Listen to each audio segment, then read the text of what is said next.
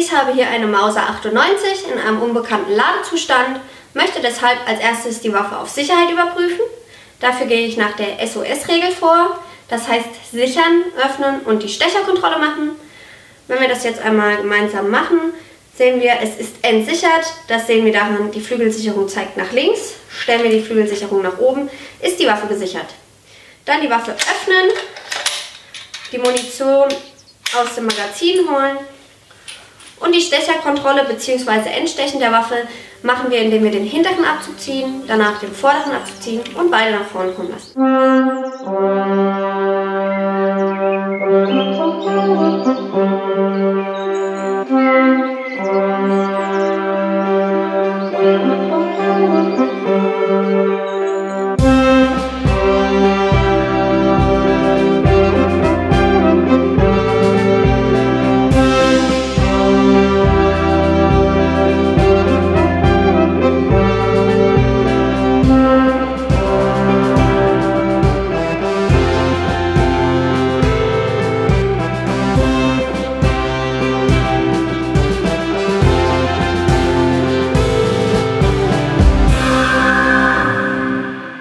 Rüber in die Werkstatt, ne?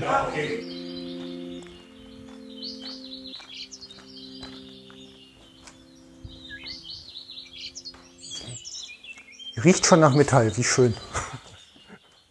Mhm. Bleibt nicht aus. Ja, das, was bei den anderen immer so stark riecht, ist ja unter Umständen dieses Kühl Kühlschmiermittel bei den Ja, großen ja, Produktionsstätten. genau. Aber das haben wir hier eigentlich nicht. Ich habe in der Ausbildung halt auch ein bisschen Metallarbeitung machen müssen. Ich habe mal Elektroniker gelernt Mhm. und die sechs Wochen am, also mit einem U-Stahl den auf, also Mars unter Pfeil. Feilen, ja, ja, ja. Der Da Klassiker man, quasi ja. in der Ausbildung. Da ja. weiß man, warum man das nicht will. Wenn man dann da bleibt, dabei bleibt, äh, dann, dann ja, Genau. ist man richtig, genau. ja, ja äh, herzlich willkommen im Jagdfunk und ja, bin zu Gast ähm, in einer Büchsenmacherwerkstatt. Zu Gast bei Michael Felser. Hallo Michael. Hallo. Und ähm, ja, in dritter Generation Büchsenmacher Ja. mit äh, ja, Landverschickung sozusagen. Eigentlich mal aus Düsseldorf gekommen, ne? In erster Generation. Genau, mein äh, Opa hat damals hier ja, die Immobilie gefunden und hat dann äh, so im Alleingang bestimmt, die Familie muss umziehen. ja, wie Großväter so sind. Die, die, ja, ja, damals war das so, äh, Familienpatriarch. Und äh, hat dann gedacht, das hier waren äh, ehemalige Schulgebäude und er fand das so spannend, dass man also hier in dem Klassenraum arbeiten konnte und nebendran die alte Lehrerwohnung hatte, wo man wohnen konnte. Und in Düsseldorf hat er sowas nicht gehabt. Ja. Und dann konnte man hier in der Eifel noch super auf die Yacht gehen und dann war das entschieden, hat er gesagt, komm, wir ziehen alle hier in die Eifel. Die wesentlichsten Dinge im Leben waren klar, ne? Und dann macht man das. Ja, und jetzt sind wir seit äh, ja, über 40 Jahren hier am, am Standort in der Eifel. ja, auch, also du bist ja dann quasi vollständig hier groß geworden, bist ja auch so. Ja, wir sind also ähm, ähm, 1980 bin ich mit meiner Mutter nachgezogen. Ja. ja Also 36 1973 Jahre. sind, ist mein Vater dann mit, äh, oder mein Opa mit meinem Vater dann hierher gezogen und wir sind 1980 dann hinterhergekommen. Also ja, ich bin also fast Eifler, würde man sagen. Ja, für Jugendliche auf dem Land kann es ja schwierig sein, wenn man städtisch sozialisiert ist. Ne? Das habe ich ein Stück weit erleben müssen. ja, also zu Anfangs äh, war schon eine Umstellung. Ja, ja, ja. Aber ich glaube, Ja, irgendwann hat sich dann einfach. hat die Integration Ja, zugeschlagen. ich glaube auch. ja, Ging dann ans, doch ganz ähm, gut. Ans Herz gelegt wurdet ihr mir ja mit dem speziellen Thema, dem 98er-Repetierer. Und ähm, ja, da sei ein herzlicher Gruß an Wolfgang von Brauchitsch, der die wunderschöne Webseite Hunting Heritage Ja. betreibt und nichts anderes da tut, als wunderschöne Waffen zu fotografieren. Ja, er hat irgendwann mal rausgekriegt, dass seine ja, Brot und Butter 98er, den er sich irgendwann mal nach dem Studium gekauft hat, dass der hier aus der Werkstatt kam. Ach so, mhm. Und äh, ja, dann ist er mal vorbeigekommen und wollte sich das halt mal angucken, wo er herkam. Und naja, so kam der Kontakt zustande. okay. ja, und jetzt schickt er wildfremde Leute her. Ne? Ja, da bin ich. genau. Nee, also äh, wie gesagt, er hat irgendwann mal äh, das festgestellt und äh, dann hat er für die Halali mal einen Artikel darüber gemacht und äh, wir haben den dann nochmal so, einen, so einen zweiten Frühling verpasst, der ja. Büchse, aber äh, wie gesagt, zunächst mal hat er also festgestellt, dass er also unwissend 30 Jahre einen Felser-Repetierer geführt hat und mhm. naja, so kam das. Ja, 98er-System ist ja so irgendwie ähm, der Klassiker überhaupt. Also ich führe selber so eine Büchse, wenn auch keine Felser. Ähm, ich meine, ich persönlich habe irgendwie, das ist für mich wie ein Hammer, der muss halt funktionieren und den Nagel reintreiben. Ne? Also ich bin da jetzt mhm. nicht so jemand, der weich in den Knien wird, wenn es um Waffen geht.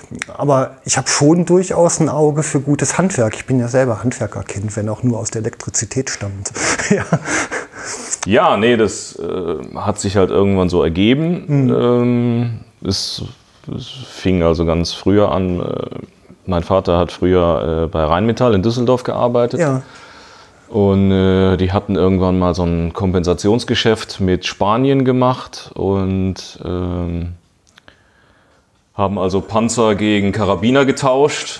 und dann waren auf einmal so viele 98er Karabiner ja. in Düsseldorf, dass die nicht genau wussten, was soll man jetzt damit machen. Und irgendeiner ist dann halt auf die Idee gekommen, ja, warum keine Yachtgewehre daraus bauen. Ja, ja. Und äh, ja, und dann fing das dann an und dann haben die das erst selber gemacht und dann nachher äh, haben wir das dann übernommen.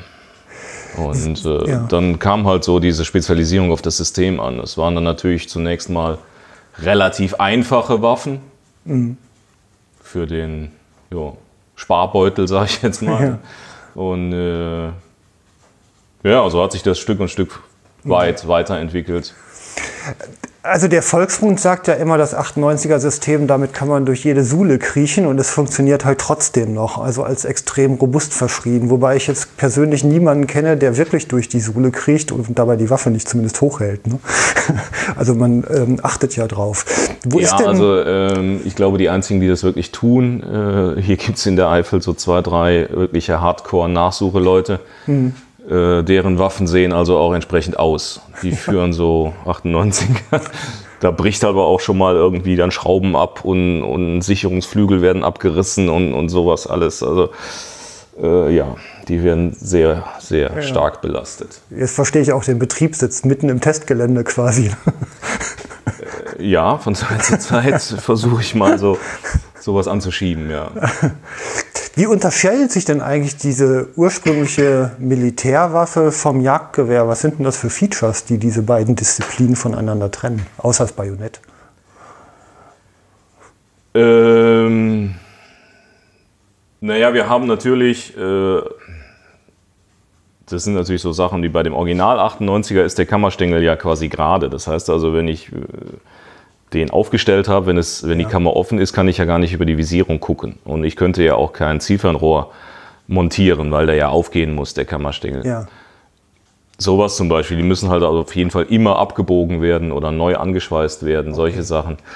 Äh, dann ist es natürlich auf, auf ganz andere Bedürfnisse ausgelegt. Ne? Ich mhm. hatte ja eigentlich früher immer nur Kimme und Korn gehabt, dann natürlich bis weiß nicht, 1500, 2000 Meter, diese langen Schiebevisiere, braucht ja auf der Yacht niemand sowas. Mhm. Ne? Dann waren sie immer robust und schwer und, und, und wenig zierlich. Also solche Sachen werden natürlich dann, äh, will man ja eigentlich ändern. Man will ja eigentlich nicht mit so einem Militärgewehr auf die Yacht gehen. Also ja. zumindest in meinem Verständnis ist eigentlich so eine Yachtwaffe keine, keine Militärwaffe. Also, also Abspecken ist ja, ein Thema. So ein, also möglichst mhm neutral halten. Ja, also okay. bei uns werden auch alle Systeme äh, quasi alle Hoheitszeichen entfernt und, und solche Sachen. Also ja. die, die äh, Landeswappen, die früher da drauf gemacht waren, äh, Argentinien, Chile und solche Sachen, die kommen eigentlich alle weg. Ja. Ab diese ganzen Stempelungen da drauf und so mhm. werden alle entfernt, also dass man halt ein neutrales Yachtgewehr hat. Mhm. Okay. Ähm, das 98er-System, der Name ist ja Programm von 1898. Ne? So mhm. einfach kann die Welt sein. Genau. Oder so einfach war sie mal. Ähm, diese Robustheit, also ist ja äh, konstruktionsbedingt. Mhm. Kann man das irgendwie definieren, was das genau ausmacht gegenüber anderen Systemen? Also ich, zum Beispiel, dass es ja. so wenig Einzelteile hat. Also die, einfach diese Schlichtheit. Diese Schlichtheit, ja. ja. Die Schlichtheit des Systems. Ähm, ein Teil, was ich gar nicht da dran habe, kann natürlich auch nicht verloren gehen oder kaputt mhm. gehen oder so. Also die haben schon damals wirklich, äh, ja, wie soll ich sagen, die haben das schon gut gemacht, dass sie einfach ein funktionierendes oder gut funktionierendes System gebaut haben mit möglichst wenig Teilen. Mhm. Und äh, die natürlich so dimensioniert, dass sie auch 120 Jahre lang halten. So ein VW-Käfer unter den Waffen sozusagen. Ja, genau. Läuft und läuft und läuft. Ja, wenn ich keine Klimaanlage habe, dann kann, kann der Kompressor auch nicht kaputt gehen oder mein Klimakühler kann kein Leck haben oder mhm. so irgendwas. Ne? Also ja. ungefähr so, ja. ja. Eigentlich ein ganz schöner Ansatz, ne, dass man aus so einem einfachen System dann anfängt, ähm, ja, ein sehr exklusives Produkt zu gestalten. Das ist ja eigentlich auch sehr ungewöhnlich. Ja, das äh, war natürlich lange Zeit einfach so ein ja, Einsteigergewehr oder äh, ja. ich weiß nicht, wie man sagen soll. Also schon einfache Sachen. Und irgendwann hat sich das halt dann, hat das halt so ein, so ein Eigenleben entwickelt, dass man also auch hochwertige Gewehre aus diesem System herstellt und da gibt es ja nach oben hin keine Grenzen. Ja. Die werden ja mittlerweile auch dann wieder neu gefertigt in, in noch besserer oder nie dagewesener Qualität, äh, mhm. was natürlich aber auch alles seinen Preis hat. Ne? Also es lässt sich dann nicht mehr mit so einer einfachen Jagdbüchse von 1960 vergleichen. Ja, okay. Aber das ist ja wie, es gibt ja diese Super-Handys, die mehrere tausend Euro kosten, mit denen man nur telefonieren kann, die diesen ganzen Kameraschnickschnack und so nicht haben. Mhm. Vielleicht kann man es so vergleichen, dann aber ja. vielleicht ein Goldgehäuse oder so. ähm, jetzt, wenn ihr äh, Waffen baut, also das sind ja Custom-Made-Waffen, also eigentlich äh, am Ende immer, nee, am Anfang schon Einzelstücke. Ja, also ähm, von den, wie soll man sagen, wenn man jetzt sagt, wir, wir bauen im Jahr 30 Gewehre, dann sehen eigentlich davon alle irgendwie ein bisschen anders aus. Es ja. sind keine zwei wirklich vollkommen identischen Waffen. Ähm, ja, was natürlich äh, schlussendlich dem Kunden geschuldet ist. Der bestimmt ja im Grunde genommen, wie sein Gewehr aussieht. Also mhm. wenn es nicht total irrsinnig ist, kann man das auch äh, meistens realisieren. Und wenn es nur Kleinigkeiten sind, aber der Kunde legt halt einfach dann auch Wert darauf und das ist halt, ja, ich weiß nicht, ist so, so ein bisschen halt unser, unser Ding geworden, dass man ihn halt mit einbezieht, ihn fragt, was er, was er gerne hätte, wofür er die Waffe verwenden möchte, worauf er jagen möchte, mhm. wo er jagen möchte und, und, das fließt halt alles so mit ein in, in das Gespräch.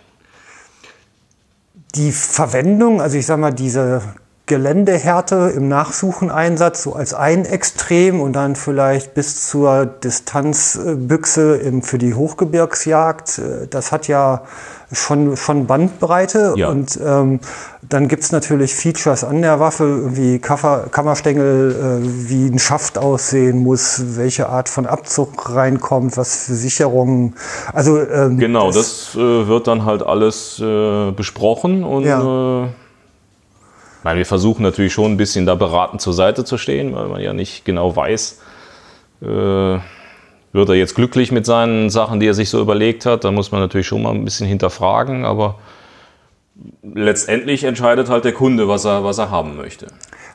Ich kann mir vorstellen, das hat fast was Therapeutisches, oder? Also, ich, Manchmal mein, schon. Ja.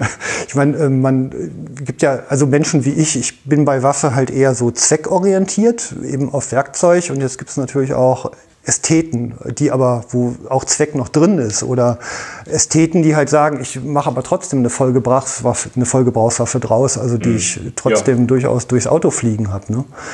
Ähm, was, also diese, diese Bandbreiten, was, was sind denn so die liebsten Kunden und was sind denn die dürfsten? naja, ein bisschen, ein bisschen schwierig ja. ist das eigentlich alles. Ja. Ah, Kundschaft. Guten Morgen, hallo. Äh, ein bisschen schwierig ist das, äh, wenn sie halt beratungsresistent sind. Ja. Wenn man halt per Du irgendwas, äh, ja, als nicht so toll empfindet und, ja. und er trotzdem darauf beharrt. Aber ähm, naja, ich meine, gut, ich denke, das kennt jeder Handwerker in seinem ja Umfeld, dass man, dass man halt irgendwie. Das ist natürlich. Das Gewehr baut sich einfach leichter, wenn man selber davon überzeugt ist. Wenn man es auch selber als, als schön empfindet und seine, seine Arbeit als sinnvoll empfindet. Ja. Diese, diese Lernkurve als Büchsenmacher ist ja wahrscheinlich auch eine, die Ja. ihre Zeit braucht, oder? Ja, also Und- das ist ganz klar. Also äh, man wächst da natürlich auch in, in seinen äh, Job rein und, und zu Anfangs konnte man das also mit Sicherheit, ja, oder konnte ich das nicht so alles überblicken, was man da, was das alles für Facetten sind. Und das kommt dann halt nach und nach. Also ich kenne es von meinem Vater, also ich sage immer, ich bin mit einem 90-Grad-Winkel erzogen worden. Der kam irgendwo rein, guckte auf die Kabelbühne, sagte schief nochmal. Ne? Das war so die schlichte Ansage. Und dieses über die eigenen Füße mal stolpern, also es ist ja auch hier ein Präzisionsthema. Das, es geht ja wirklich auf tausendstel Millimeter wahrscheinlich an manchen Stellen. Da äh, ist sicherlich auch schon mal Lehrgeld. Da produziert man auch mal Schrott, oder? Vielleicht Ja. am Anfang, ne? oder? Oder man hat mal einen Kunden, hat, ist das auch mal passiert, einem Kunden einfach was Falsches empfohlen zu haben, dass man echt Farbe bekennt und nochmal macht? Also was ich eher als ein Qualitätsmerkmal übrigens bezeichnen würde. wenn Ja, man die also sagen wir hat. so, ja, also klar, man, man hat natürlich, oder es kommen neue Sachen auf den Markt, irgendwie ein neuer Abzug auf den Markt und dann kommt ein Kunde und möchte den gerne haben. Ja, Und dann äh, stellt man also beim Einbauen fest, naja, also vielleicht ist er doch nicht so, dass. Also ich bemühe mich zumindest immer so, die, diese Gewehre, äh, die sollen eigentlich, wenn die hier die Werkstatt verlassen, brauchen die eigentlich gar nicht mehr hier aufzutauchen. Also die sind dann. Ich möchte keine. Äh, wenn so ein Gewehr schon, schon dreimal wieder hier ist, dann ist ja schon wieder irgendwas verkehrt. Also das, Ja. das äh, taucht eigentlich nie mehr wieder hier auf, wird irgendwann weiterverkauft an andere Leute, aber das kommt eigentlich nicht mehr zurück Ja. hier in die Werkstatt zur Reparatur, es sei denn, ähm, die dritte Generation möchte es jetzt modernisiert haben, irgendwie. Und wenn ich dann also dann feststelle, dass zum Beispiel so ein Abzug, den, den man jetzt im Zubehör kaufen kann, wenn der, wenn der nicht die Kriterien erfüllt, dass der jetzt 30 Jahre hält oder so, Ja. dann möchte ich den natürlich nicht mehr anbieten. ja, ja. Weil man einfach, äh, weil ich das nicht möchte an meinem Gewehr, dass der irgendwann kaputt geht und, und es dann heißt, ja, hat mir irgendwie vor 25 Jahren der Felser eingebaut, jetzt ist der, ist der Abzug kaputt. ja. Das ist nämlich auch so eine, so eine Eigenart bei Jägern. Also das Gewehr muss irgendwie zeitlebens störungsfrei funktionieren. Also es ist nicht so, in der Zwischenzeit haben die fünf Autos verschlissen und da ist es vollkommen normal, dass irgendwas kaputt geht, selbst wenn die Karre erst äh, vier Jahre alt ist oder so. Aber wenn das Gewehr mal nach 30 Jahren irgendwie einen Defekt hat, dann wird sich also beschwert. ist so. Man wächst an den Aufgaben, Ja, oder? man wächst an den Aufgaben, aber ja. Und so ist, so bemüht man sich halt einfach, möglichst langlebige äh, Produkte zu, zu fertigen, die möglichst ihr ganzes Leben lang störungsfrei funktionieren. Ja, ja. Der Bau so einer Waffe, also ich sag mal, die beiden extremen Kanten, äh, ja, also wenn man jetzt Custom-Made denkt in dieser Disziplin, heißt ja ähm, Komponenten nach Qualität zusammensuchen und Ja. daraus eine Waffe konstruieren. Versus anderes Extrem, eine Waffe im kompletten Eigenbau zu erstellen. Also wäre ja im Grunde auch möglich. Und dann Ja. alle möglichen Mischformen daraus. Ne? Genau, wir machen eigentlich meistens diese Mischform. Also wir haben zum Beispiel jetzt keine Laufherstellung, keine eigene. Ja. Die kaufe ich eigentlich zu. Und äh, die Regel ist ja auch ein, ein altes System zu verwenden. Also bei uns kommt es eigentlich äh, noch nicht so häufig vor, dass wir neu gefertigte verwenden. Äh, also nehmen wir halt auch ein altes System und bauen es so um, dass man es äh, entsprechend äh, für den Job halt benutzt. Können wir sowas mal angucken? Ja. Da läuft gerade ein Beratungsgespräch. das ist der äh, verrentete Kollege aus Down gewesen. Okay. Das, ist, das wäre ja zum Beispiel ein altes. Ja. Und hier zum Beispiel, das ist ja jetzt so ein neu gefertigtes. Die kommen übrigens äh, von der Firma FZH hier auch aus der Eifel. Und äh, das sind also jetzt hier natürlich äh, kein Daumenloch, Double Square Bridges und sowas.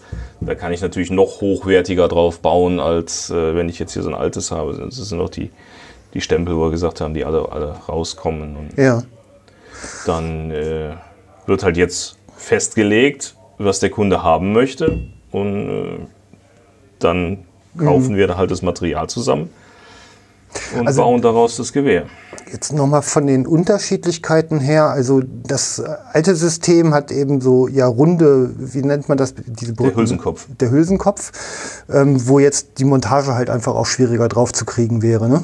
Oder dafür sind ja diese flachen Brücken an dem neuen System. Naja, äh, das, äh, der, der Grundgedanke ist halt, hier muss ich halt immer irgendwas aufbringen. Ja, So ein Teil halt da drauf löten und festschrauben. Mhm.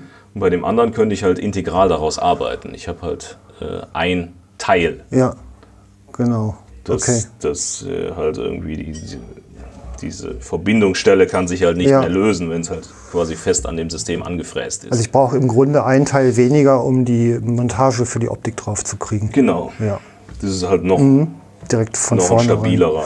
rein konstruiert. Genau. Und ähm, Unterschied hier hinten ist wahrscheinlich, das ist jetzt der Sicherungsmechanismus, der hier schon Der wäre zum Beispiel ist. der, der gleichen, den kann ich also auch Ja. hier an das System äh, dran machen. Wir verwenden also fast gar keine äh, diese klassischen 180 Grad Flügel Ja. mehr, weil man damit halt entsprechend äh, hoch montieren muss, damit Ja. die drunter herpassen. Äh, werden halt eigentlich hauptsächlich nur noch mehr diese äh, flachen Dreistellungssicherungen verwandt, äh, wie sie früher ganz klassisch an der Winchester 70 dran waren. Die haben das zuerst gehabt und dann hat man das übernommen an, an andere Teile. Also das ist so ein kleiner äh, Pin, den man dann schiebt ne, als Sicherung.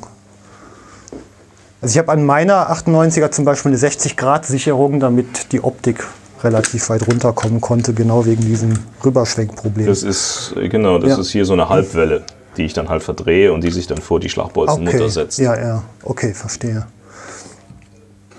Also im Grunde ein kleiner Weg von 1 cm in, ja, in Schussrichtung zu betätigen, die Sicherung. Ne? Ja, okay. Das ist halt Ja. die Aussparung, da kommt die, würde die Schlagbolzenmutter durchgleiten und wenn ich das halt verdrehe, dann habe ich halt hier Ja.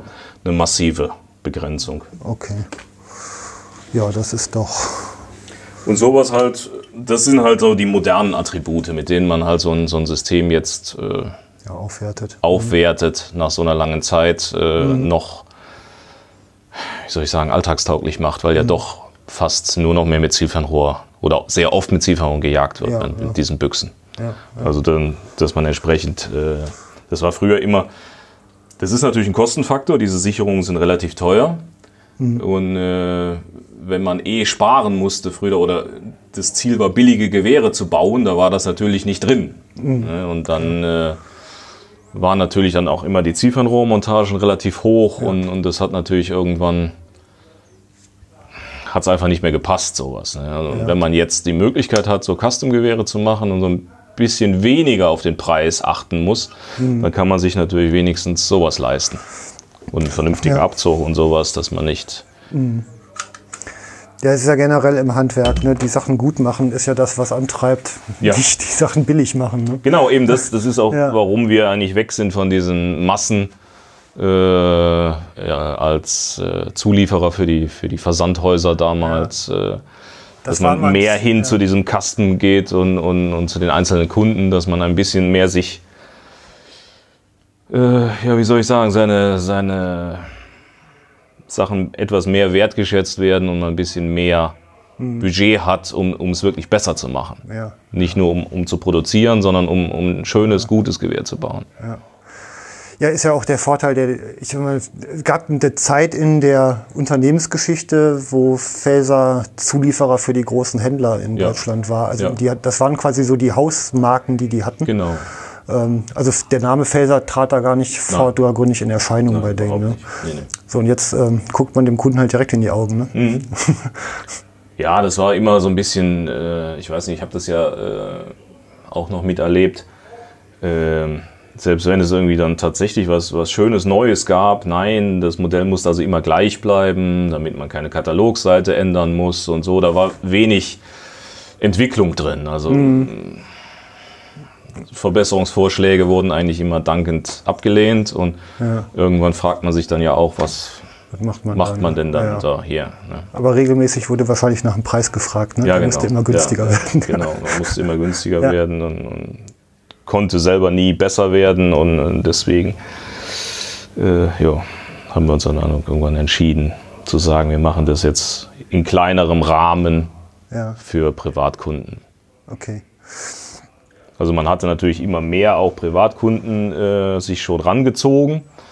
Aber das lief natürlich dann immer parallel und war natürlich dann, der Großkunde hat natürlich immer Vorrang gehabt. Ne? Wenn natürlich so eine größere Serie fertig ist, dann ist der, der Einzelne natürlich dann immer so ein bisschen, der wird halt dann irgendwie da reingeschoben, wenn halt gerade irgendwie so ein bisschen Luft ist und, und äh, ist dann natürlich auch ein bisschen, ja, wie soll ich sagen, spielt halt so nebenher. Ne? Ja, und, ja. und wenn man dann halt jetzt das ist heute halt anders, ähm, weil ja sowieso jedes Gewehr einzeln gebaut wird und anders gebaut wird. Dann ist das halt bei den anderen dann, äh, wenn halt dann äh, ja, 100 Gewehre mit dem gleichen Laufdurchmesser da sind, dann ist natürlich die 101. die einen abweichenden hat, die, die fällt natürlich immer irgendwo blöd auf. Ne? Das Ist ja, da muss man immer drauf achten, ah, die Teile da nicht und vertauscht werden und sowas. Und äh, jetzt ist sowieso klar, äh, jede Büchse wird individuell erstellt, jede Büchse kriegt ihre eigenen Visierteile, ihre eigenen äh, Laufdurchmesser, wie der Kunde es gerne hätte und, und ist somit sowieso außen vor. Nicht mehr so einen, so einen großen äh, ja, Massenherstellung. Ja. Ja, verstehe. Also diese Verschluss- und Sicherungssysteme begriffen, ne? Mhm. Also Qualität steigt halt nochmal gegenüber der ursprünglichen günstigen Die, die. Qualität steigt, weil ähm, das ist ja immer ähm, eine Sicherung, die ich nicht bediene, ist natürlich auch nicht sicher. Ne? Also wenn das zu lästig ist, diesen Flügel da unterm Zielfernrohr durchzufummeln, dann stellt man halt doch vielleicht das Gewehr ungesichert irgendwo in die Ecke vom Hochsitz. Und äh, das ist ja auch nicht Sinn und Zweck der Sache. Ne? Also dann schon, auch der Sicherheitsaspekt steigt natürlich, wenn ich meine Sicherung vernünftig bedienen kann. Ja, ja, natürlich. Wenn man dran denkt. Also ich weiß noch, meine erste Sau habe ich nämlich vergessen, die Sicherung rauszunehmen. Das hatte dann natürlich keine Beute zur Folge. Aber dann kam noch ein Frischling, dann habe ich den genommen. ähm, die, jetzt wenn man durchgeht, also die, die Läufe sind jetzt ähm, angepasst auf die Verschlusssysteme. Das sind ja im Grunde zwei Komponenten. Ähm, ist in der Regel ein Zulieferteil, sagtest du, ne? Ja. Ist in der Regel äh, in Deutschland ist das ein, ein Heim oder ein Lothar Walter. Okay. Ach, wusste ich gar nicht, dass Heim die als Einzelteile rausgibt. Ja. Die Maschine habe ich schon live gesehen bei Heim. Nee, die fertigen also auch. Das ist ja in Deutschland, wenn ich also in, äh, ein Standardlauf in Deutschland ist eigentlich immer ein Lauf für ein 98er Gewinde Okay. oder für ein 98er Ja. System. Also ja. Äh, das sind so halt die, äh, das sind immer noch die, die Standardkomponenten. ne? Also es, äh, ich kann natürlich von jedem Hersteller abweichende ähm, Gewinde und sowas haben, aber das sind dann halt immer Sonderanfertigungen. Also von daher hat das natürlich auch immer die Büchsenmacher äh, dazu bewogen, äh, Büchsen auf 98er Systembasis zu bauen, weil man natürlich schon gleich wieder den Lauf äh, 200 Euro teurer macht, wenn man den für ein Remington 700 System sich vorbereiten lässt, wenn man es nicht selber kann. Ne? Ja, ja. Und, und das, das kommt natürlich eins zum anderen. Deswegen ist natürlich wahrscheinlich auch das System hier in Deutschland so verbreitet. in Amerika ist es umgekehrt. Ne? Da hat ein Standardlauf dann halt ein, ein Remington 700 Gewinde oder ein, ein Winchester 70 Gewinde und Mhm. So kommt man natürlich auch irgendwie der Sache näher. Ja, ja. Also ich sag mal, die erste Überraschung für mich als Laien ist jetzt, dass überhaupt Lauf- und ähm, Verschlusssystem miteinander verschraubt sind. Das war mir auch noch nicht so klar. Doch. Also Äh, das, ist, äh, das ist mit der Hauptvorteil eigentlich, äh, weil ich es natürlich so auch auswechseln kann. Ja, Ich kann natürlich einfach hier den Lauf raus, aber das heißt einfach, also wenn er natürlich mal fertig ist, ist es nicht mehr so einfach. Ne? Ich kann den natürlich ausschrauben und, und äh, dann quasi äh, ein anderes System nehmen. Das ist ja hier, das ist ja. Ja. zum Beispiel von der Passung her etwas enger, da passt jetzt so nicht rein. Aber äh, somit äh, kann ich natürlich äh, ein altes System nehmen, Lauf rausschrauben, neuen Lauf reinschrauben. das Okay, ist natürlich ja. auch für, ähm, wie soll ich sagen, für ältere Sachen interessant, wenn jetzt jemand sagt, ja, ich habe zwar hier eine, die Büchse vom Opa, die ist, äh, weiß ich nicht, früher klassischerweise ein 764, aber jetzt hätte ich doch gerne lieber einen 9.3, weil ich mehr äh, Mhm. Schweine habe im Revier. Dann kann man natürlich auch einfach sagen, ja, du brauchst keine neue, wir, wir bauen sie um, äh, nehmen den Lauf raus, schrauben einen neuen rein und passen den Rest an. Okay. Diese Abstände, also wenn ich jetzt die Patrone im Patronenlager habe, ist ja diese, wie sagt man, die Eindrücktiefe, also das, diese Freiflugphase, bevor die, das Geschoss in Züge und Felder eintritt. Muss man das denn noch anpassen oder ist das auch eine Standardisierung?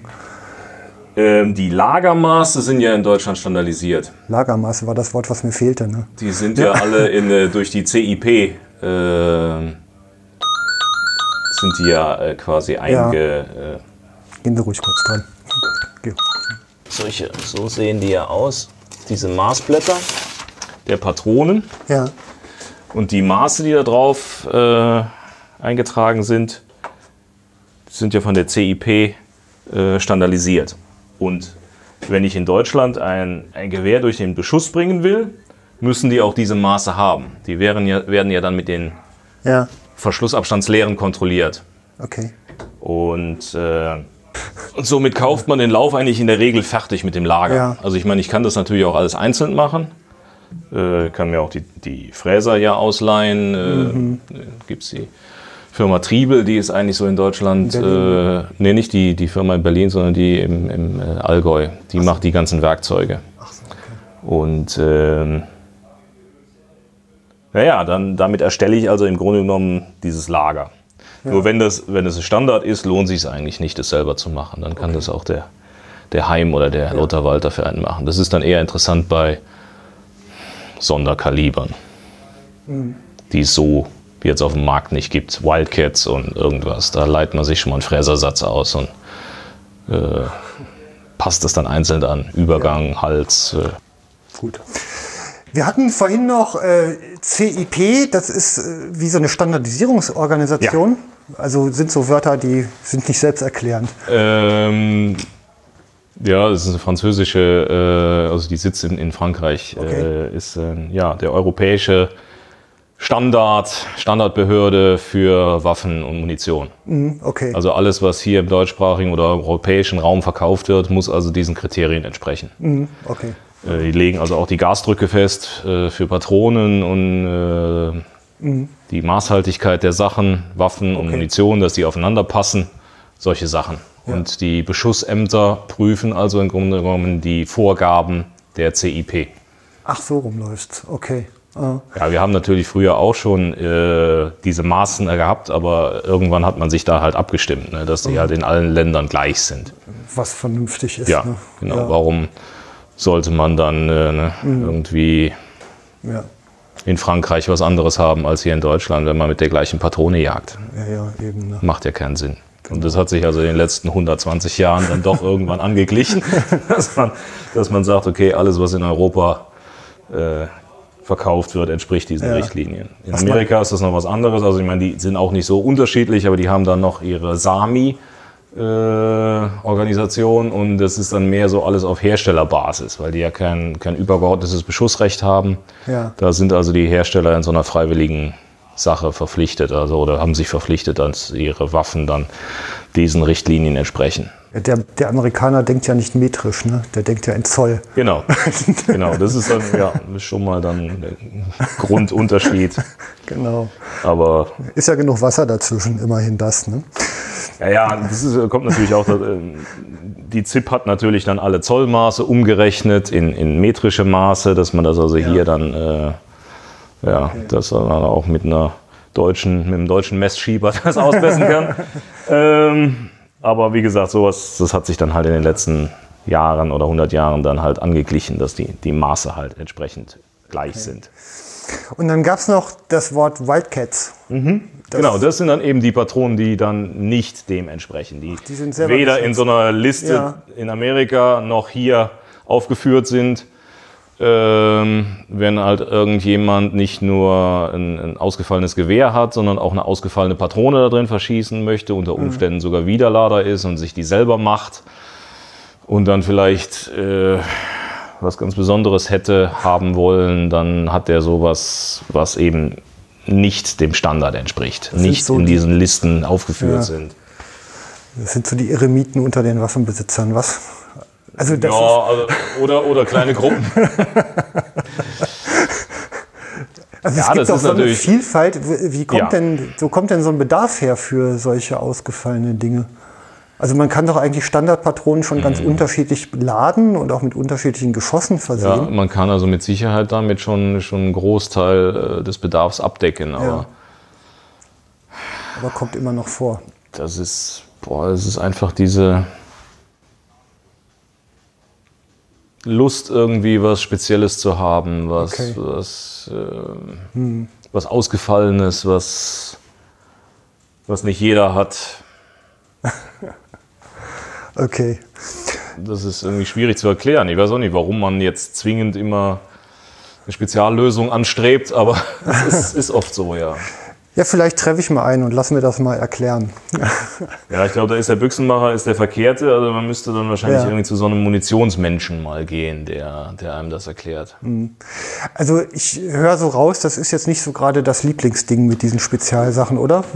Ja, was, ja, ja, also es ist schon, es macht natürlich viel mehr Aufwand, Ja. sowas dann äh, auch dann durch den Beschuss zu kriegen, die Leute da in, in Köln äh, dazu zu bewegen, da den Stempel drauf zu hauen, das für gut zu befinden. Und äh, ja, also äh, Ja. es ist schon mehr Aufwand, ja. Okay. Ja, gut. So, und jetzt waren wir, wir hatten jetzt den Verschluss, die Sicherung, den Lauf mit seiner Verschraubung. Also Bauen wir mal weiter an dem 98er Repetierer. Ja, also ähm, früher waren halt hauptsächlich, der deutsche Jäger hat einen Stecherabzug gehabt. Ja, Und die Zeiten sind Gott sei Dank vorbei. Also man verwendet eigentlich heutzutage gute Direktabzüge. Was die Waffe auch wirklich universeller macht. Also weil ein äh, Stecher auf der Drückjacht ist eigentlich nicht so ideal. ja. Und äh, ja, dann kommen halt heutzutage fast ausschließlich gute Direktabzüge zum Einsatz. Und äh, das ist auch so ein Ding, da werden also auch einige ältere, auch Felserwaffen dann umgerüstet irgendwann, die jetzt auf dem, vom Großvater auf den Enkel übergehen. Der lässt sich dann halt nochmal einen neuen Abzug einbauen. Solche Sachen werden halt auch hier gemacht. Ähm, bei diesen Direktabzügen, die, also ich habe, wenn ich mich richtig entsinne, in meiner, das nennt sich ein Timney-Abzug, der sich auch jetzt ähm, Ja. vom Abzugsgewicht, sagt man, einstellen lässt. Die Schraube, an die man aber sehr besser nicht geht, habe ich, glaube ich. äh, also alleine. Ja, So. ja gut, wenn man gar nicht weiß, äh, was man da macht, dann, dann lässt man wahrscheinlich besser die Finger da weg. Ja. Ja. Da gibt es ja wahrscheinlich auch jetzt wieder eine, eine Bandbreite an Herstellern und Ja, wie, macht- also macht ja Timney auch- ist so ein, auch so ein Pseudonym, wie, Ja. wie Tempo halt für so so. ein Zellstofftuch, äh, Ja. Taschentuch ist, ist Timney eigentlich nur ein Hersteller. Das ist ein amerikanischer Hersteller von Abzügen. Mhm. Und dann gibt es natürlich auch äh, deutsche, europäische Hersteller und äh, wir verwenden eigentlich ganz gerne einen, einen, von, von der Firma Recknagel in, in Okay. Deutschland. Ja. Die sind so ähnlich aufgebaut wie ein Timney, aber vielleicht ein bisschen ein Ticken robuster im, im Gehäuse. Mhm. Und äh, ja, man hat halt ein deutsches Produkt und muss nicht irgendwie in Amerika bestellen und, und Zoll und, und Transportkosten mit einkalkulieren. Und hat die, die Verfügbarkeit ist dann einfach. Also das Produkt ist gut und es ist halt äh, Mhm. einfacher verfügbar hier. Die Einstellbarkeit ist aber Standard bei allen. Ja, Also, also bei denen, die wir Ja. einbauen, die sind alle einstellbar, ja. Und die sind dann irgendwo zwischen Ich dem. äh, justiere die vor und das ist dann je nachdem, was der Kunde halt so haben möchte, also so um die 800 Gramm ja. bei, einem, bei einer Ansitzwaffe. Bei einer Drückjagdwaffe, Safari-Waffe und, und Durchgehwaffe oder sowas, da wird das schon mal höher angesetzt, so um die 1000 bis 1200 Gramm, je nachdem. Aber die bei den Ansitzwaffen, die sind natürlich auch, das ist heute moderner, ne, oder beziehungsweise ähm, alle anderen äh, Hersteller haben natürlich auch ihre Abzugsgewichte gesenkt und, und man hat natürlich äh, den Anspruch, dass man einen entsprechend feinen, gut gehenden Abzug in seinem Custom-Gewehr haben möchte.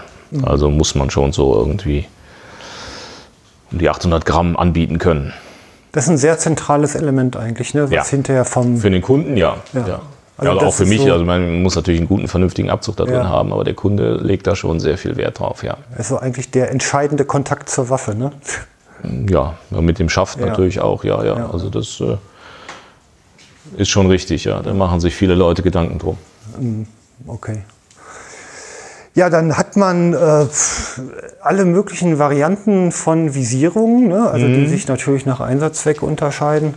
Ja. Äh, dieses flotte Flüchtige braucht natürlich was anderes als wieder ein Durchgehschütze, der, Mhm. Der muss robust natürlich ein bisschen flüchtiger. robuster, dann muss man Ja. dann immer den, den Kompromiss äh, finden, dass der schon seine Visierung halt gut erkennen kann, aber nicht nach jeder Schleien, Hecke äh, Ja. irgendwie sein Korn abgebrochen hat. Mhm. Ne? Das Ja, kann nicht zu Hecken. fein und zu filigran sein, äh, hilft ihm nicht weiter. Robust ist alles. Ja, also bei den Waffen Ja. schon, ja. Ja, da ist, ja, und dann halt trotzdem natürlich noch funktional in der Anwendung. Ne? Also ich muss dann schon noch erkennen, wo Kimme und Korn ist, um Ja. auch wirklich im entscheidenden Moment drauf zu sein, klar. Mhm. Ähm, hat sich da mittlerweile so mit fluoreszierendem Zeug was getan? Also reines Kimmekorn ist, ist eigentlich noch das üblichste, glaube ich, ne? in dem Bereich. Ja, die verwenden äh, unter Umständen auch robuste äh, Rotpunktgeräte, aber das ist eigentlich noch, weiß ich glaube ich, noch nicht überall Standard. Also der echte Durchgeh- oder Nachsucheführer, der bleibt bei Kim und Korn, ja. Ja, okay. Und äh, ja, die sind unter Umständen ein bisschen farblich ausgestaltet. Aber wie gesagt, die so ähm, Fiber Optics, so Glasfaserstäbchen, brechen halt einfach zu leicht. Ne? Wenn die äh, irgendwo anschlagen, Ja, sind okay. sie halt sehr schnell kaputt. Und äh, da muss man halt auf dem Klassiker irgendwie so ein messingbelegtes Balkenkorn oder so ist dann immer noch am robustesten. Ja, genau, okay. Ja, und ich sag mal, bei den Optiken heißt es ja immer so nah wie möglich an den Lauf, ne, aus Parallaxegründen. Ja, also man kann da natürlich äh, sich heutzutage schon mehr austoben, sage ich jetzt mal, Ja. irgendwie äh, flacher zu montieren und, und äh, das alles so ein bisschen gefälliger zu gestalten. Da hat man heute schon mehr Möglichkeiten als vor 20 Jahren. Also da gibt es auch auf dem Montagenmarkt hat sich da viel getan, dass man da und wenn man sich ein bisschen auskennt in den, in den Produktpaletten, dann kann man also auch noch äh, diese Montagen, ja, muss man jetzt nicht als, als äh, komplett Set kaufen, sondern man kann sie also auch zusammenstellen. Und, oder sich unter Umständen sogar Spezialteile fertigen lassen von den Herstellern, äh, um dann seine Idee von, von Montage noch ein bisschen mehr voranzutreiben. Also Da hat sich schon viel getan. früher waren ja diese Einhakenmontagen so eigentlich der Standard, den man hatte. ja. Also ich habe jetzt so eine Schwenkmontage drauf, wo man von einer guten Rückkehrgenauigkeit auch beim Wechsel halt spricht. ne? Das ist ja wahrscheinlich mittlerweile eher so das Gängige, ne? Auch aus der Tatsache heraus äh, gekommen, dass immer mehr Leute Wechseloptiken haben. Also früher hat man halt einfach ein Glas drauf gehabt und äh, hat eigentlich gar nicht daran gedacht, irgendwie da noch ein zweites drauf zu machen. Und irgendwann kam natürlich dann auch äh, gerade mit den Flüchtiggläsern Drückjagdtauglichkeit, wenn man seinen Klassiker 8x56 drauf hatte, das hatte natürlich einfach so ein geringes Sehfeld, äh, dass man es auf der Drückjagd eigentlich nicht verwenden konnte. Und äh, dann kam natürlich, wenn ich das mit Einhackmontage drauf hatte, das waren in der Regel immer relativ lange Gläser, 8x56, dann waren die Flüchtiggläser kurz, passte nicht in die gleiche Montage rein, musste man irgendwie zweiten Sockel da drauf machen auf das Gewehr.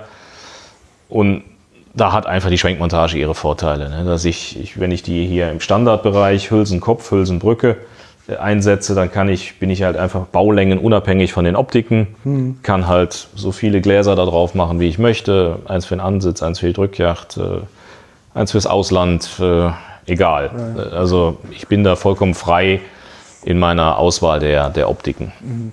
Das ist schon, ja, gute Sache. Ja, okay.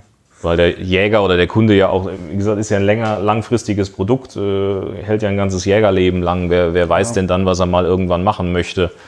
wohin er mit dem Gewehr mhm. will oder ob sich seine jachtliche Situation irgendwie verändert und dann kann er halt entsprechend reagieren. Ja.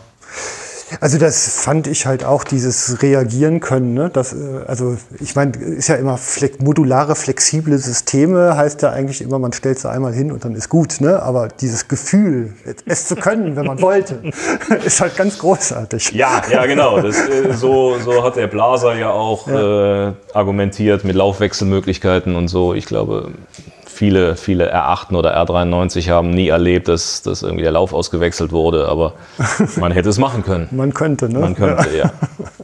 Schön.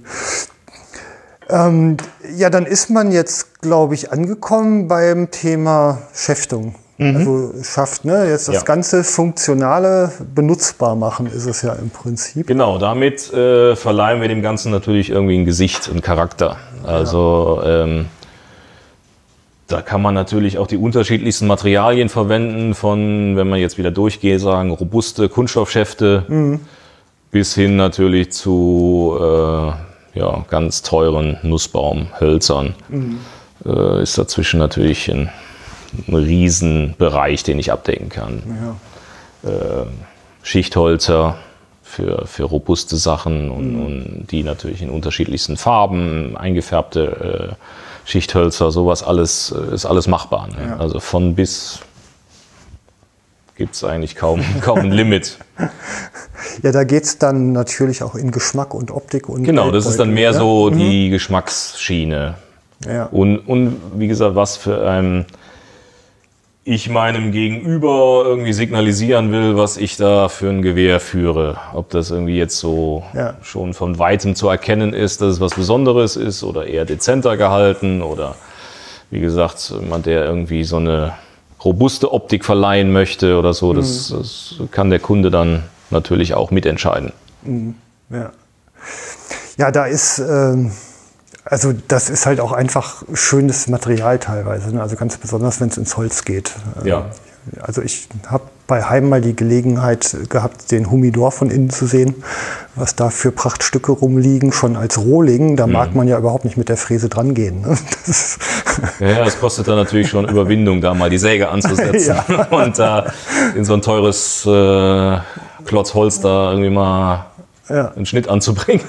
Ja, zumal diese Hölzer ja auch wirklich immer seltener werden. Ne? Diese ja. alten Wurzeln aus Eiche, die, die sind. Äh, ja, ja das ist ja nicht, nicht ja. umsonst, ist ja eigentlich im Grunde genommen bei, bei allen großen Firmen das Einstiegsmodell mittlerweile eins mit Kunststoff schafft. Ja, okay. Weil es einfach auch die, die Ressource nicht mehr so im Übermaß da ist. Ne? Mhm. Holz ist einfach da entweder halt äh, Kunststoff oder, oder ein Schichtholz schafft, äh, wo ich halt mhm.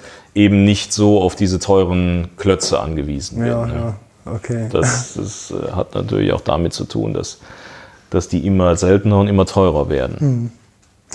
Die Schäftereien macht ihr aber nicht mehr selber hier, ne? Ähm, nee, also die, die im Standardbereich, das machen wir noch alles hier. Ja.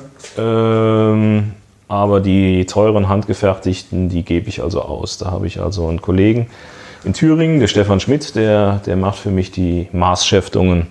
Mhm. Ähm, der ist einfach da besser als ich. Ja, klar.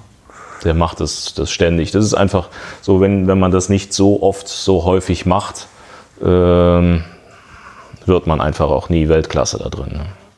Ja, das ist ein ja, das hat viel mit Instinkt und Gefühl für Körper und Waffe und Zusammenspiel zu tun, glaube ich auch. Ne? Ja, also ja. ich bin da einfach besser im, im Metallbearbeiten. Mm, ja, muss man auch haben. die, also das klare Bekenntnis zu den Dingen, die man nicht kann, ist ja auch immer ein Qualitätsmerkmal, finde ich. Ne? Ja, also ähm, wie gesagt, ich kann das, ja. äh, kann das schon, äh, kann das schon zugeben. Also ich meine, ja. ähm, das sind einfach Leute, die, die, ja, der kann äh, wahrscheinlich andere Sachen nicht so gut und, und ich hätte mich halt früher mit, mit Holz mehr beschäftigen müssen und, und was. Äh, äh, ich erkenne das schon, die Qualität der Arbeit, aber sie selber dann so auf dasselbe Niveau zu bringen, ist, ist dann mhm. doch noch was ganz anderes. Ja, ja genau. Mhm. Verstehe. Verschneiden hat man eine Zeit lang ja auch gemacht, ne? dass man mhm. alle möglichen Bildnisse ins Holz. Das ist komplett aus der Mode gekommen, oder? Weiß nicht, ob es komplett aus der Mode ist, aber äh, also es ist meiner Meinung nach Gott sei Dank arg zurückgegangen. Also ja. da sieht man ja manchmal schon ganz, ganz schreckliche Sachen. Also ich bin immer der Meinung, aus einem schlichten, klassischen Yachtgewehr gehört eigentlich nichts drauf außer einer Fischhaut. Mhm. Ja, okay.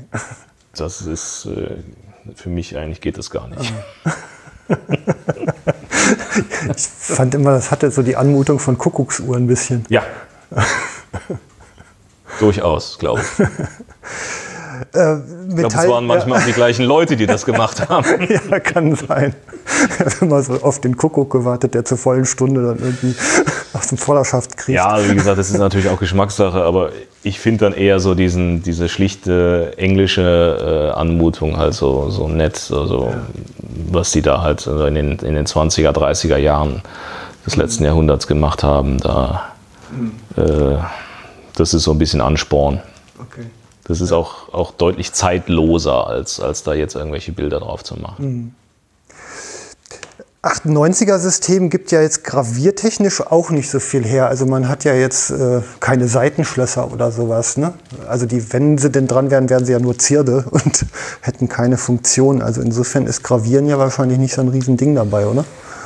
Ähm, ja gut, man kann da natürlich trotzdem äh, auch viel Geld und, äh, und, und, Zeit investieren in Gravuren, aber ja. ähm, das sind natürlich dann, also man kann natürlich anfangen mit Funktionsgravuren. Man kann natürlich irgendwie Visiersattel mattieren und solche Sachen, dass ja. die nicht äh, blenden, dass da okay. äh, die Sichtflächen ja. matt sind und, und solche Sachen und, und Kammergriffkugeln, dass mhm. die etwas griffiger sind und, und solche Sachen.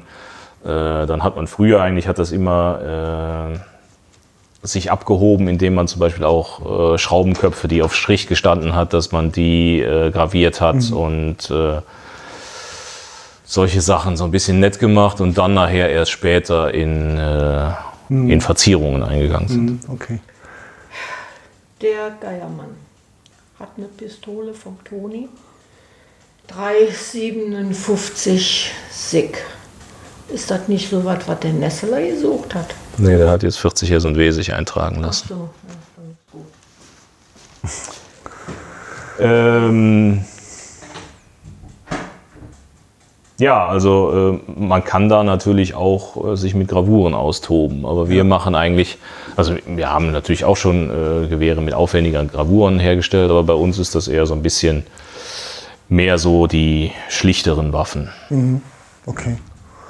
Also die kann man natürlich auch ein bisschen, bisschen verzieren. Mhm. Das ist dann halt irgendwann, wenn der Kunde es halt klassischer haben möchte. Früher waren also auf den englischen Büchsen die haben die ja die Systeme bunt gehärtet, mhm. oft. Und das geht mit Erhitzung, ne? Ja. Oder, ja. Das und das war halt damals das einzige verfügbare, gut funktionierende Härteverfahren. Mhm. Und die, die Färbung des Metalls war eigentlich mehr so ein, so ein Nebenprodukt. Und mhm. heute möchte man eigentlich ja gerade diese Färbung wieder haben, obwohl der Stahl eigentlich gar nicht des, des Härteverfahren bedarf. Ja. Aber äh, unterhalb, also wenn man diese, diese Flächen hat, diese marmorierten Flächen, die hat man vorher halt immer so einen leichten, leichte Arabeskengravur drauf ge mhm. gemacht.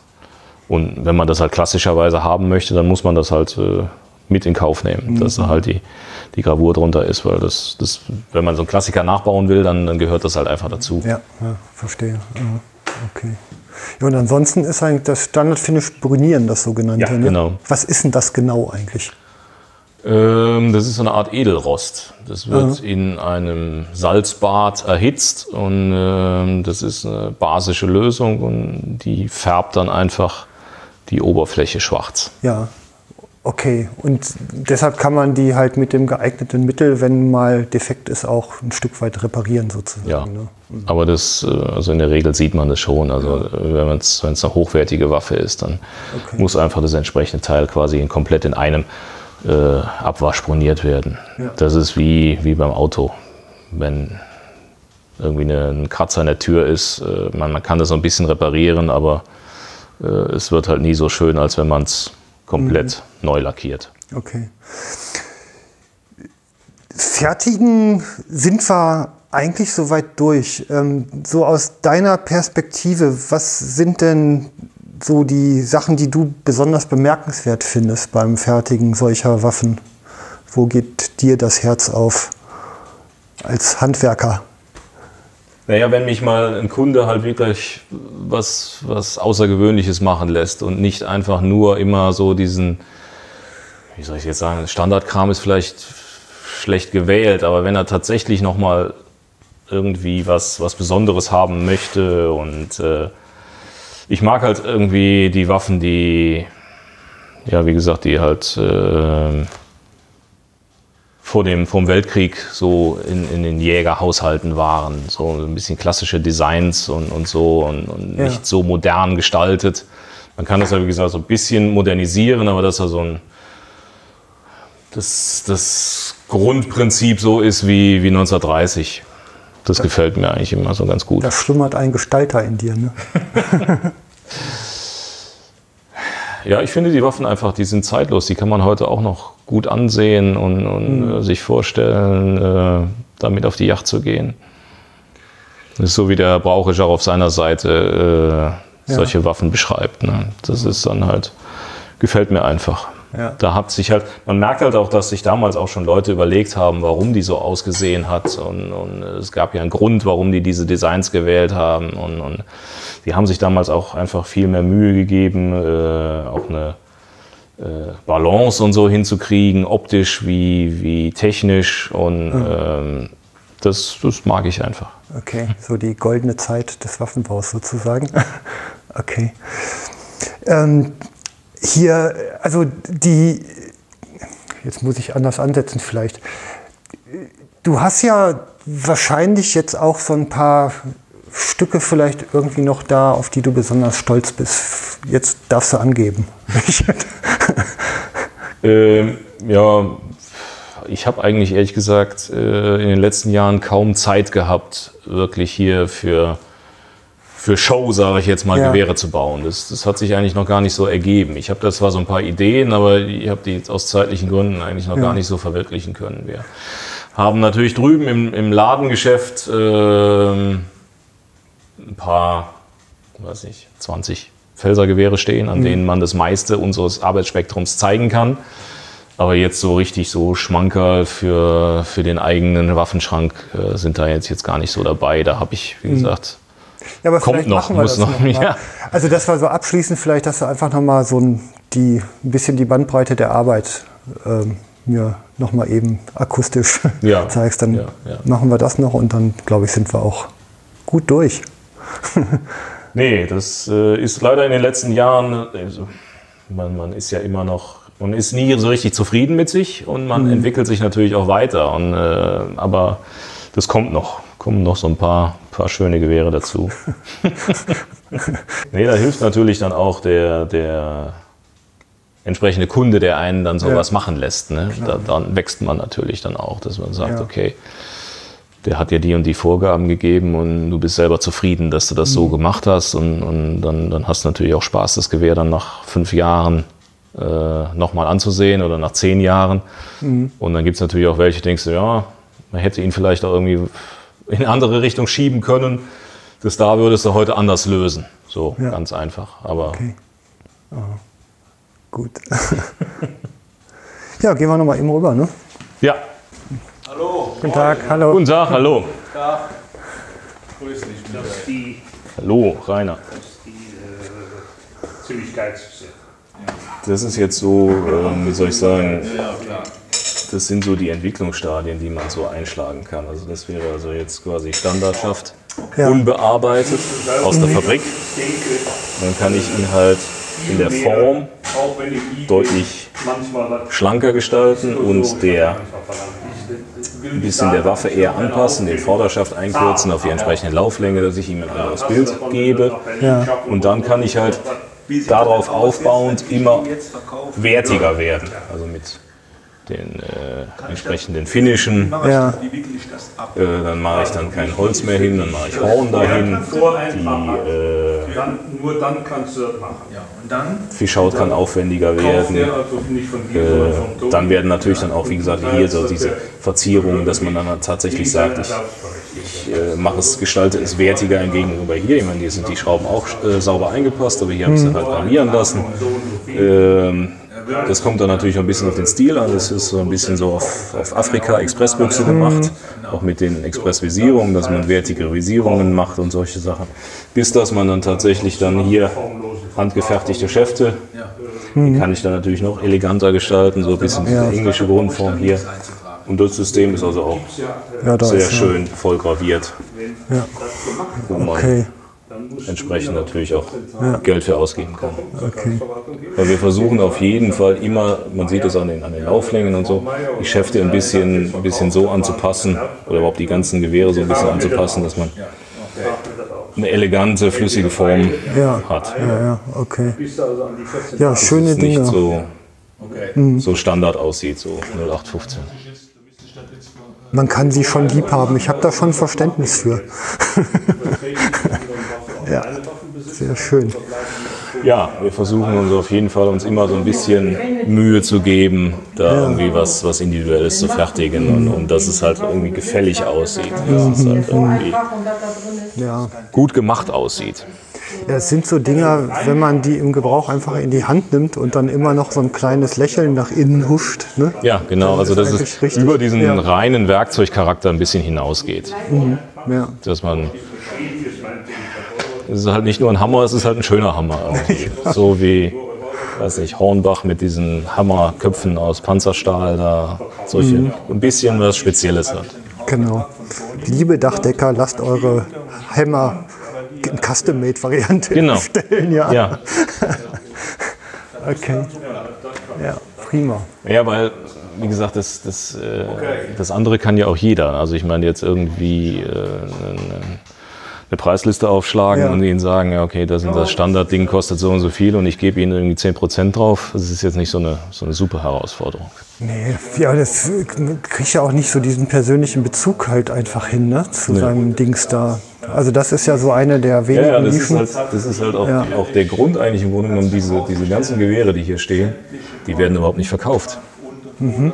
Weil der Kunde immer sein eigenes, speziell für ihn gebautes Gewehr haben möchte. Mhm. Das wäre reiner Zufall, wenn hiervon mal was tatsächlich verkauft würde. Die stehen eigentlich nur hier für Show. Ja, ja, nur um halt Bandbreite mal Genau, nur zu für. Bandbreite zu zeigen, weil er nämlich dann doch sagt, das Gewehr gefällt mir gut, aber Ja, ich hätte gern das Visier anders, ich hätte gern den Kornsattel anders und da hätte ich gern was anders und da und dann, dann Ja. und dann baut man doch wieder ein eigenes Gewehr. Ne? Ja, genau. Ein Unikat. Genau. Und ja, dann steckt der Käufer mit seiner Seele drin. Er ist schon auch so ein bisschen, äh, hat was Therapeutisches, finde ich. Doch, echt. Ja, ja, es dauert auch unter Umständen relativ lange und Ja. diese Findungsphasen dauern auch äh, relativ lange, bis dass der sich dann entschlossen hat, irgendwie was, was er jetzt so gerne hätte und wie es aussehen soll. Und, ja. Ah. Was Also ist denn so ein ja teilweise durchschnittlicher- schon Mailkontakt von Leuten, die, weiß ich, nach einem Jahr sich nochmal gemeldet haben und jetzt doch endlich wissen, wie es weitergeht. Okay. Ja. Aber ich meine, eigentlich sind das ja, wenn die sich entscheiden, die wollen auch wirklich. Ne? Ja. Ja, ja die, die haben dann sich überlegt, was sie halt wollen. Und, Okay. Steht ja für immer im Internet irgendwas aus deiner Sicht, was auf jeden Fall erwähnt werden muss?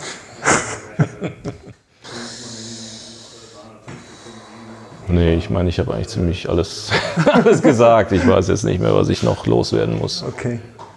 Ja, dann ganz herzlichen Dank Ja, für die Zeit und die Offenheit und den Einblick in, in dein und euer Leben hier. Also Familienbetrieb in dritter Generation ist ja schon was. Ne? Zeigt ja auch, da ist ja was Genetisches. Hab das mal kontrollieren lassen. Naja, zumindest sind wir nicht so schlecht, äh, wenn ich jetzt, wie gesagt, äh, wenn, wenn sich rumgesprochen hätte, dass die Gewehre alle scheiße wären, dann hätte man nicht äh, 40 Jahre weiter Gewehre gebaut. so viel steht fest. Ja, ich denke also schon, dass wir es können, ja. Okay. Ja, dann vielen Dank allen Hörern. Vielen Dank fürs Zuhören bis hierhin. Und ähm, ja, Kommentare wie immer gern gesehen. Ein ähm, paar Münzen in die Spendenbox auch gerne gesehen. vielen Dank. Bis bald beim Jagdfunk. Tschüss.